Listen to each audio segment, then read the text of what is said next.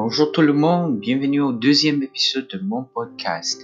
Dans l'épisode passé, vous m'avez posé quelques questions, alors aujourd'hui je vais leur répondre.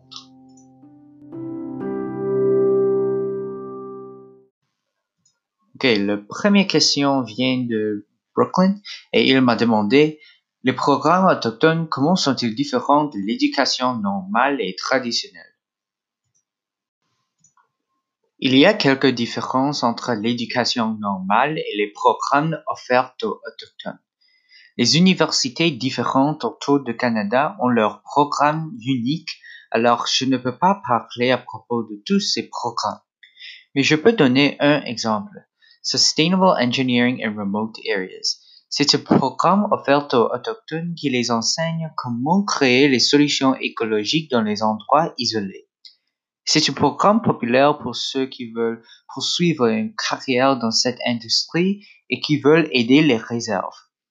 Ce programme se concentre sur les autochtones car beaucoup de ces étudiants viennent de ces réserves. Alors les programmes pour les autochtones sont un peu différents que les programmes traditionnels car ces étudiants ont les valeurs différentes.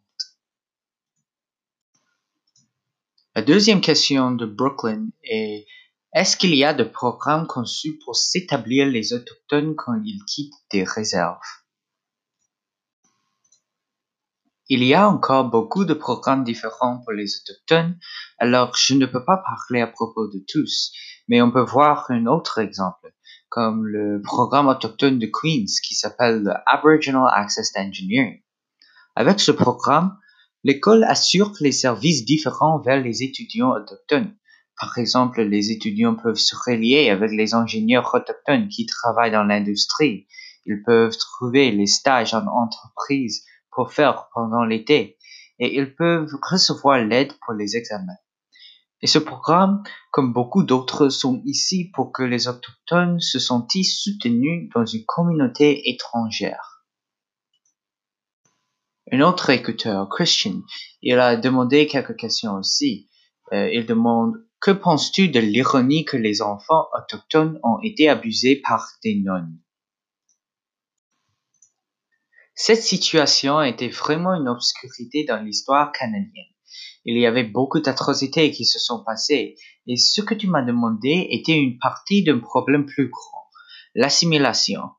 Les Européennes qui viennent au Canada, pensaient que leur culture était mieux que cela des Autochtones, alors qu'ils essayaient d'assimiler et imposer leur culture sur eux. Ces non essayaient d'imposer leur culture sur ces enfants, et ça, c'était leur but principal. Ce n'est pas si surprenant quand on voit leur vraie motivation. Et la deuxième question de Christian est, penses-tu qu'une autre situation similaire que celui-ci peut se passer à un autre groupe ethnique dans un autre pays? On peut voir une situation similaire en Chine maintenant. On estime qu'il y a un million de musulmans qui sont détenus dans les camps de concentration. Le gouvernement essaie d'éliminer leur religion et les maltraite terriblement. Il y a la torture, le lavage de cerveau et d'autres façons dont ils utilisent à éliminer leur culture. C'est beaucoup comme la situation avec les autochtones. Le gouvernement essayait d'éliminer la culture autochtone aussi et les maltraiter dans les internats. Et c'est évident que ce problème existe aujourd'hui aussi, même si ce n'était pas dans notre pays.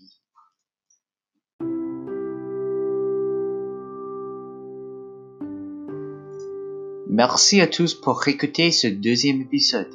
J'espère que je pouvais clarifier les questions que vous aviez.